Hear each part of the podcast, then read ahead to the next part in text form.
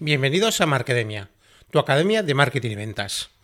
Hoy quiero hacer un podcast un poquitín distinto, y es que quiero hablar sobre una polémica que ha habido en Instagram y que habla a fin de cuentas de la exposición de los niños a las redes sociales. ¿Hay algún límite a la hora de publicar en redes sociales? ¿Debemos de dar a los más pequeños un cuidado especial?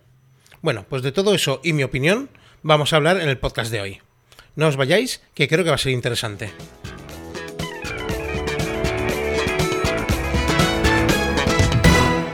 Cuando hablamos de la exposición pública, a mí me surgen varias preguntas. ¿vale? Aquí vienen algunas de ellas. ¿Cuánto es publicar mucho y cuánto es publicar poco?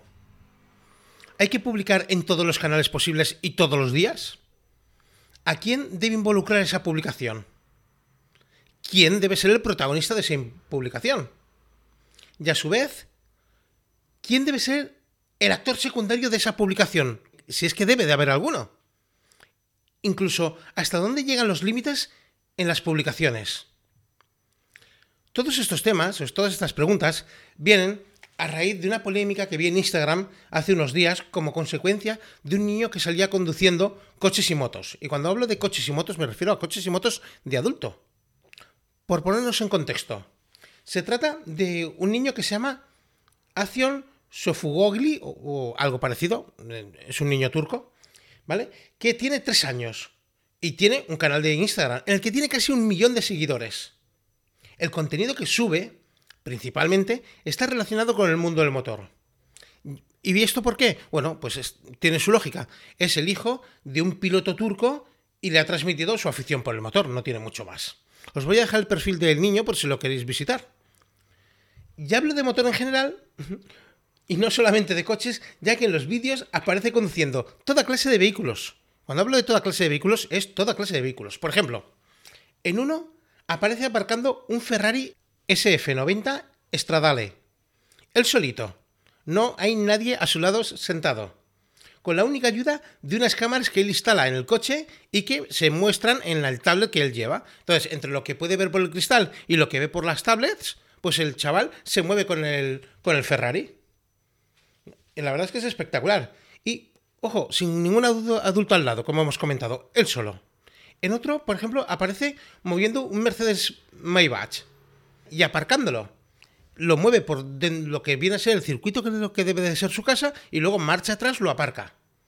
Lo alucinante es que lo hace él solo. Él pone incluso las cámaras del coche que. esas pantallas que tienen los coches para poder aparcar, las cámaras 360 y demás. Él solo se maneja por dentro del coche es alucinante. Incluso mueve los pedales y, el volante. E incluso cambia de marchas. Bueno, estos coches que, está, que, hemos comentado no llevan cambio de marchas. Bueno, el de, el de Leva sí, pero ya os digo, él solo lo hace todo.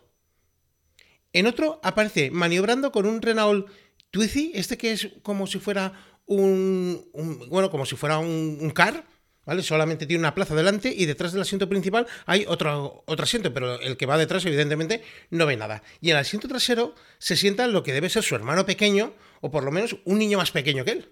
Y bueno, pues sale moviendo el coche. Alucinante. En otro aparece conduciendo un buggy. Los hay conduciendo cars de distintos tamaños, de, todo, de todo.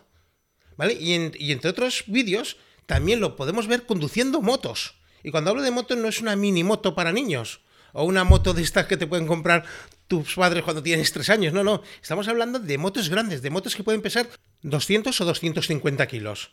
Vamos, unas motos ya en condiciones, etcétera. Ya os digo, hay todo tipo de vídeos. También aparecen otras típicas fotos suyas en, en su casa o incluso moviendo drones.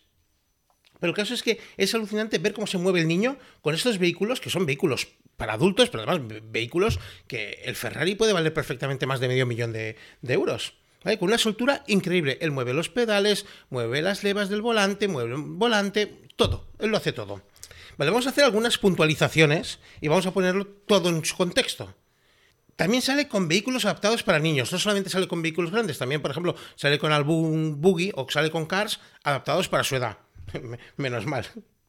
Igual que con, motos, también sale con motos pequeñas. Cuando mueve el vehículo, nunca lo hace en la carretera, ¿vale? Siempre lo vemos que lo hace en, su casa o en la urbanización o en circuito. Lo cual yo creo que por lo menos algo es algo. Y también lo que lo que no hace en ningún momento es ir a grandes velocidades. Siempre el niño se le ve yendo muy, de forma muy contendida. O sea, si tuviese un accidente, el accidente sería, no sé, a 20 kilómetros por hora. Sí que es cierto que en una moto se le ve que va un poquito más rápido, pero a lo mejor irá a 30. Pero claro, si un niño de 3 años se estampa con una moto de 250 kilos a 20 o 30 kilómetros por hora, yo creo que el niño se hace, se hace polvo. Pero, ¿acaso importan estas salvedades que hemos hecho? Lo que yo me pregunto es, ¿qué hace un niño llevando una moto de más de 250 kilos? ¿Nos hemos vuelto locos? O sea, ¿qué hace un niño de 3 años moviendo un coche de más de medio millón de euros? Un coche que la inmensa mayoría de nosotros ni nos atrevemos a soñar con él. Pues el niño con tres años lo está, lo está conduciendo. Ya no es que lo tenga su padre y él se monte. No, no, es que lo está conduciendo.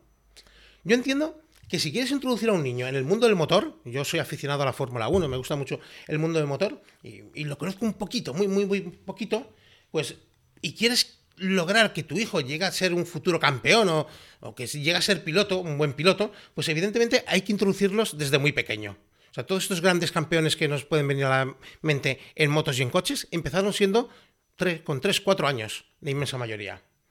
Pero existen vehículos adaptados para ellos. yo no me imagino a Mar Márquez en una moto de 250 kilos. No, primero tuvo una mini moto y cuando creció, pues ya le compraron una moto un poco más grande y luego ya, pues con 15 o 16 ya iría con las motos que, le podemos ver ahora. Pero antes no, con 3 años no. Y ya os digo que entiendo que el padre le, ponga la, afición al niño, porque además este hombre, al ser piloto, en lugar de sangre, tiene que tener gasolina en las venas. Os digo, pero existen vehículos adaptados para niños. De verdad que me pregunto qué hace el niño llevando vehículos para adultos. No lo termino de entender. Pero fijaros, lo que hemos mencionado hasta ahora no dejaría de ser una cuestión de salud o de sentido común pero podemos ir un poquito más allá porque a fin de cuentas es de lo que hemos venido a hablar. La cuestión es, ¿es buena para un niño tan pequeño una exposición tan grande?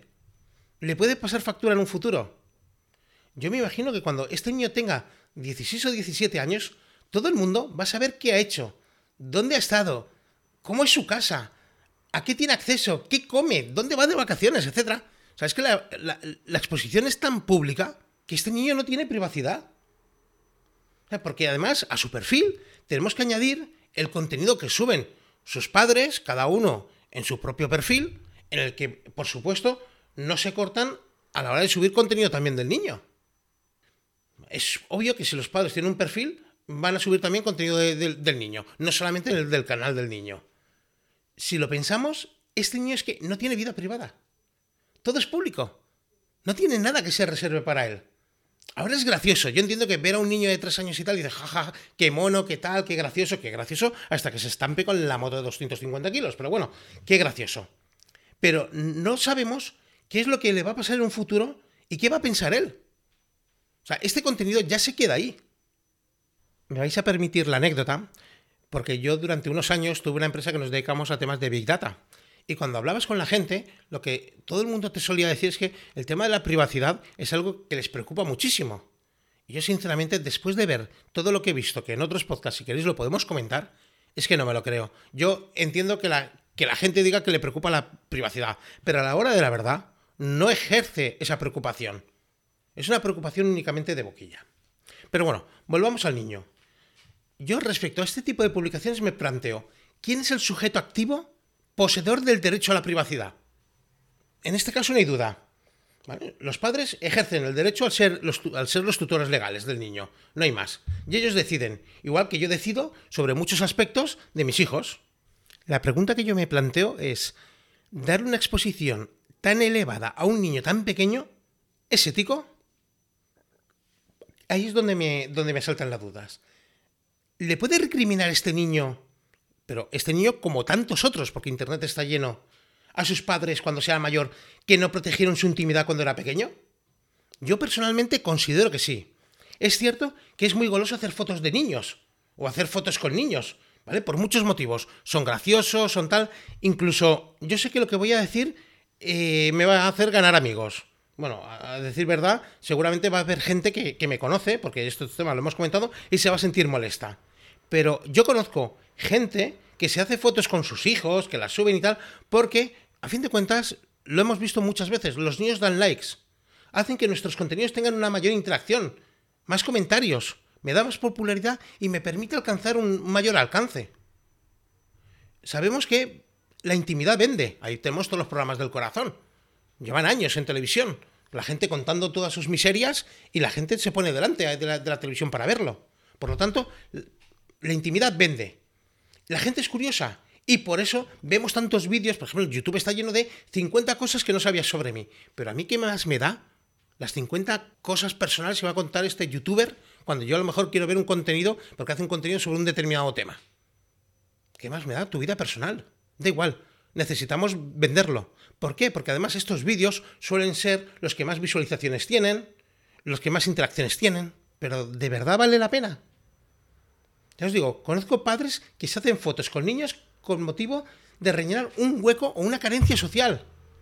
Y para mí esto es inadmisible, es inadmisible. Debemos de proteger a los más pequeños. Debemos considerar que tienen derecho a la intimidad y que debemos otorgársela. Debemos ser un escudo que les proteja frente a futuros actos de ciberbullying. Hay compañeros de colegio que tan solo se tienen que meter en el perfil de Facebook del padre de un compañero para ver toda la vida que ha tenido su compañero incluso fotos medio en pelotas en la playa. O sea, ¿eso es, normal? ¿Eso le puede pasar factura? ¿Puede sufrir ciberbullying por cosas que puedan ver en el perfil de sus padres? Pues por supuesto que sí. Yo no tengo la mínima duda.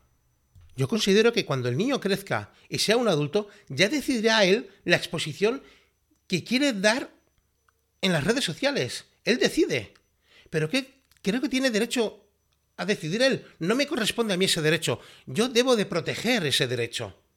Eso sí, yo tengo una obligación, y es la de educarlo y prepararlo para gestionar una futura presencia pública.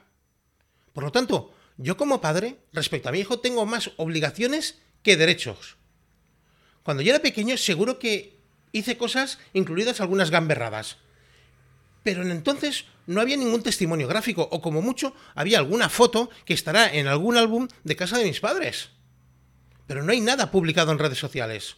Hoy en día no. Hoy en día se graba todo en vídeo o en foto. Además de altísima calidad para que no haya ninguna duda.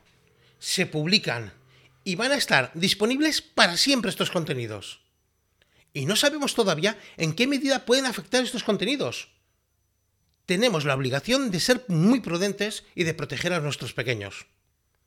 Por supuesto, esta es mi opinión y cada uno puede hacer lo que considere, sobre todo si es el tutor legal. Pero es un tema que de verdad que es para reflexionar. Mi opinión, debemos de proteger, educar para preparar de cara a una futura exposición. Importantísimo porque si no, no sabemos cómo estos contenidos que ahora mismo estamos creando nos pueden afectar de formas que ni siquiera nos podemos imaginar.